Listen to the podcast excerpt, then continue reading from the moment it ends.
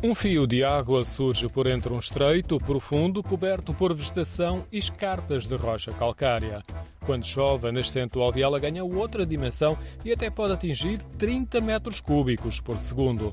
A nascente resulta de canais subterrâneos de água no maciço calcário da Serra de Aire.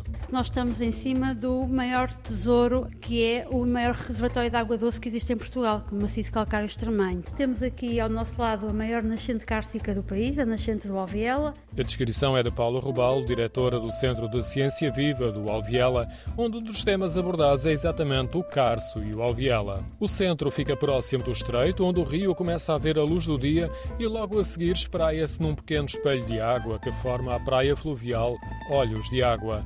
Como a praia fica logo a seguir à nascente, mesmo no verão, o banho é refrescante.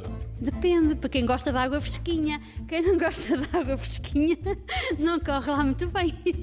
A água é fresca, sim, é muito, muito fresquinha mesmo. É, é mesmo muito fresca, mas sim. Toda a área envolvente está preparada para receber visitantes. Um parque verde com muitas sombras para se repousar ou percursos pedestres para descobrir grutas e morcegos.